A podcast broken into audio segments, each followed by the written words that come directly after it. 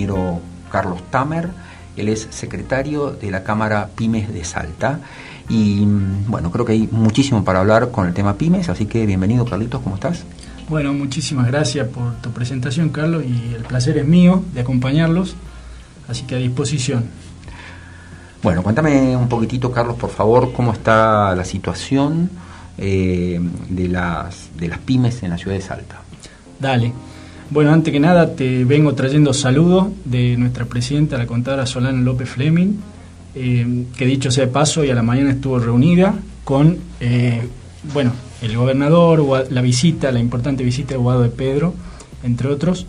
Eh, como sabrás, hoy se inauguró una planta transformadora en la zona de San Agustín, una planta transformadora de energía que, bueno, súper positiva la noticia porque viene trayendo eh, más recursos, obviamente, para la provincia, la excelente gestión de nuestro gobernador, em, con, gente de nación, obviamente, a partir del Ministerio del Interior, y cada vez que llegan recursos con capacidad de gestión y demás, crece la población, le sirve a la población, le sirve al, al ciudadano de a pie, le sirve a las empresas, porque cuanto más infraestructura hay, se arma el, clima, el clima de inversión, se arma no solo para el, mundo de las empresas, sino para, como te decía recién, los ciudadanos, la gente, Doña Rosa que nos está escuchando y, y todos en sí, digamos. Todos beneficiados. Seguro, seguro, es súper positivo.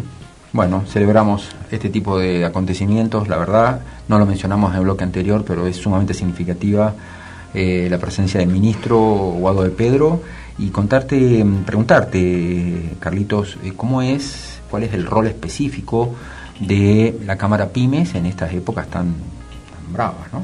Dale.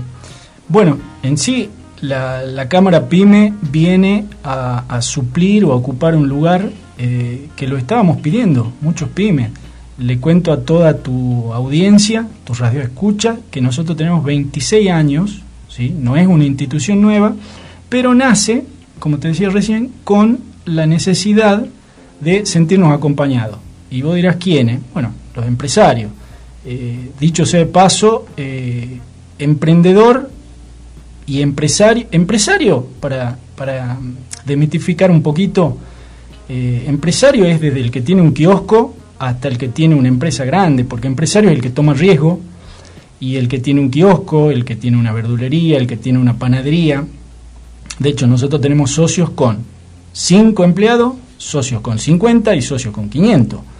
Eh, una cámara pyme nuclea, una cámara pyme acompaña y por sobre todas las cosas nos senteamos los viernes en reunión y tomamos un rico café y nos y compartimos entre pares, compartimos problemática, problemática desde el ámbito laboral hasta pasando por cuestiones de proveedores, por cuestiones de clientes, que muchas veces el que está al lado, ¿sí? nuestro compañero o otro socio, probablemente ya pasó algún problema que podemos llegar o no tener.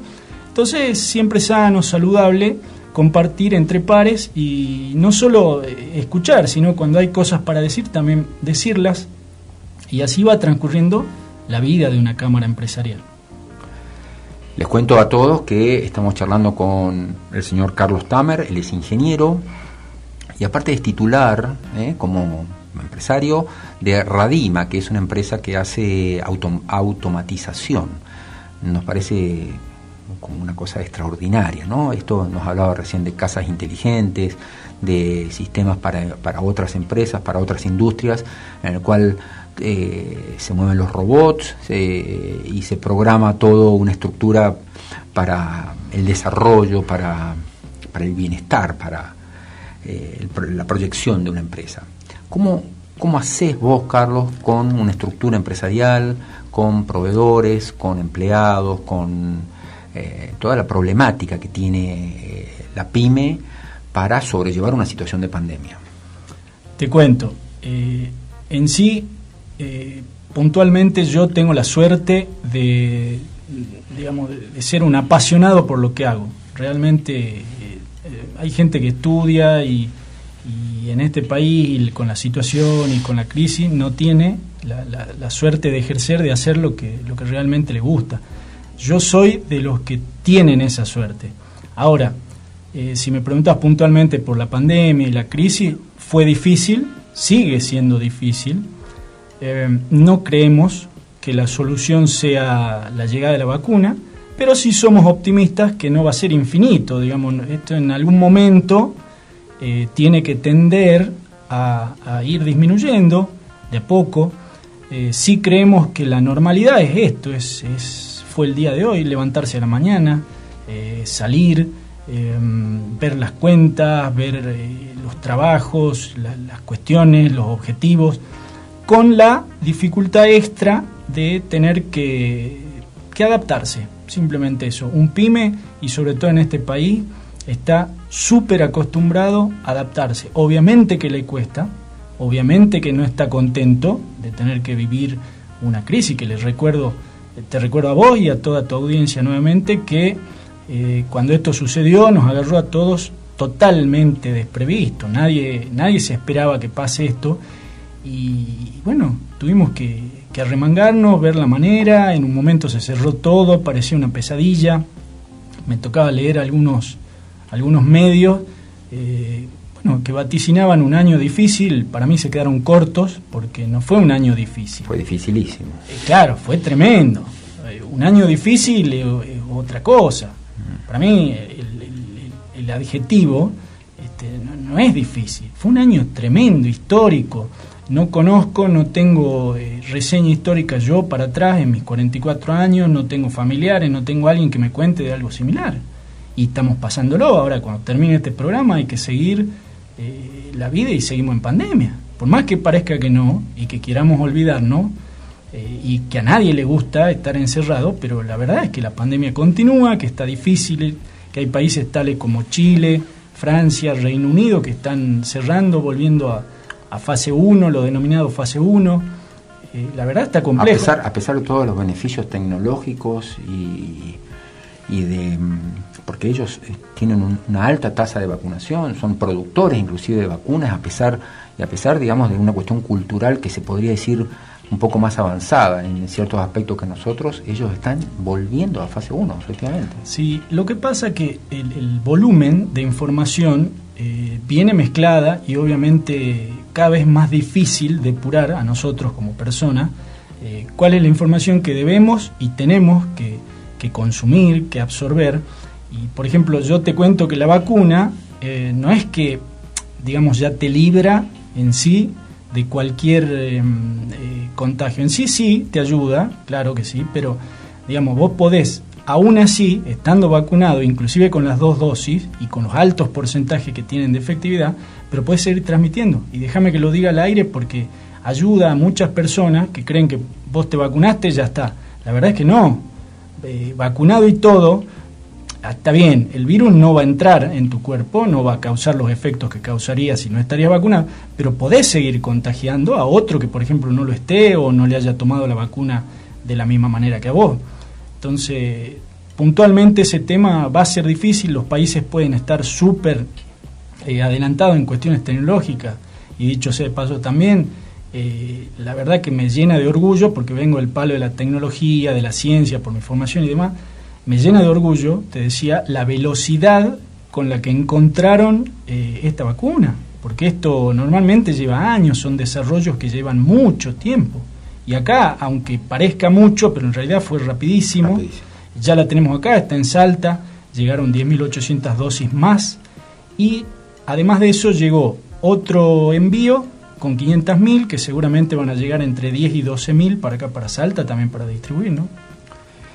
Carlos, cuando estuvo Solana acá con nosotros, nos mencionó una cosa que me, llamó mucho la atención. En realidad, a la postre no debería haber sido tanto, pero nos dijo que eh, una cámara pyme o una cámara como la pyme esta de Salta, eh, lo que pretende es, digamos, agrupar eh, a los efectos de generar esta unión y esta suerte de protección entre los miembros. Ella me dijo, a los empresarios no tenemos nadie que nos cuide. ¿Esto es así? ¿Sabes qué pasa, Carlos? Y, probablemente te debe pasar a vos cuando apoyas la, cabeza en la almohada. Eh, la sensación que tiene el empresario es de soledad. esa es la realidad. La, sensación que da, inclusive antes ¿no? de la pandemia, ni hablar ahora, pero es soledad. Eh, es alguien que tiene que tomar decisión en tiempo real y se siente solo. Entonces, una cámara pyme viene a nuclear y viene a acompañar y a que esa soledad sea un poquito más chiquita. Eh, hoy por hoy tenemos una cámara súper sana, súper saneada desde las cuestiones legales, papeles, administrativos, financieros y contables. Y no solo eso, con muchas ganas de seguir creciendo, mirando para adelante, con nuevos desafíos, nuevos proyectos. Así que bueno, trabajando. Bueno, me parece excelente. Em, son las 14 y 49, estamos dialogando con el señor, el ingeniero Carlos Tamer, titular de Radima y secretario de la Cámara Pymes de Salta. Eh, hay, hay, una pregunta, hay una inquietud, hay algo que, me interesa sobremanera en nuestra conversación, Carlitos, y es preguntarte sobre el desarrollo personal que has hecho de un respirador artificial, un asistente eh, respirador. ¿eh? Sí, Esa es la palabra. Total, es un respirador por favor. tremendo, tremendo. Es un respirador de emergencia. nace con la pandemia, nace con la necesidad por allá por un 20 y pico de marzo del año pasado eh, con toda la locura, con todo el dolor de cabeza de, prender la tele, de no saber qué está pasando, si uno estaba despierto, estaba durmiendo, qué era todo esto, qué eran las noticias. Eh, bueno, había, había dos maneras de, ver transcurrir la vida. Una era sentado viendo el la televisión, perdón, y otra era aportar un granito de arena desde lo que uno tenía.